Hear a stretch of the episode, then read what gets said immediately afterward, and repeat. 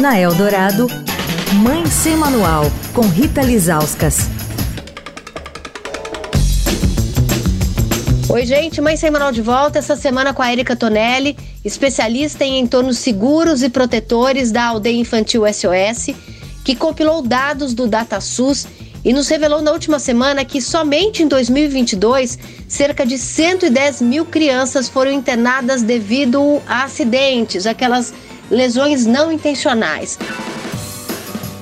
Hoje a gente vai falar sobre os acidentes com bicicletas e também sobre afogamento, né, Érica? Uma coisa que a gente tem visto muito também nas cidades são crianças no meio ainda de pais ou andando de moto, de bicicleta, né? Então, a gente fala muito da cadeirinha para o veículo, mas o que a gente tem visto de é, acidente, né, com criança, no, no caso de moto e bicicleta, também acho que vale a gente ter bastante atenção.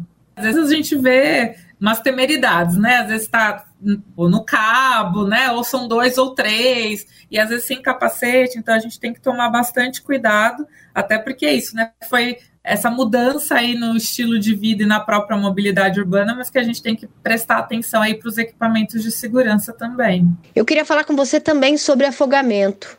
O afogamento, ele hoje não está entre os três principais tipos de acidente, mas ele está entre os cinco maiores causas de internação com crianças e adolescentes. Né, o afogamento, aí a gente vai falar não só da piscina, mas o afogamento ele pode ocorrer dentro de casa também de uma forma muito silenciosa.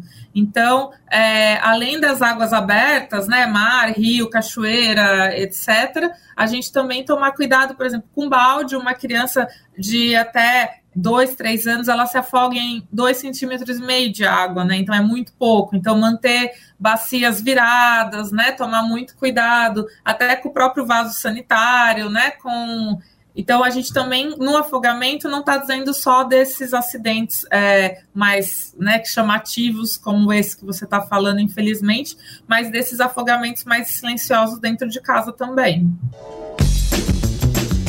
Falar com a coluna? Escreve para mãe sem manual, arroba estadão.com. Rita Lisauskas para a Rádio Dourado, a rádio dos melhores ouvintes. Você ouviu Mãe Sem Manual, com Rita Lisauskas.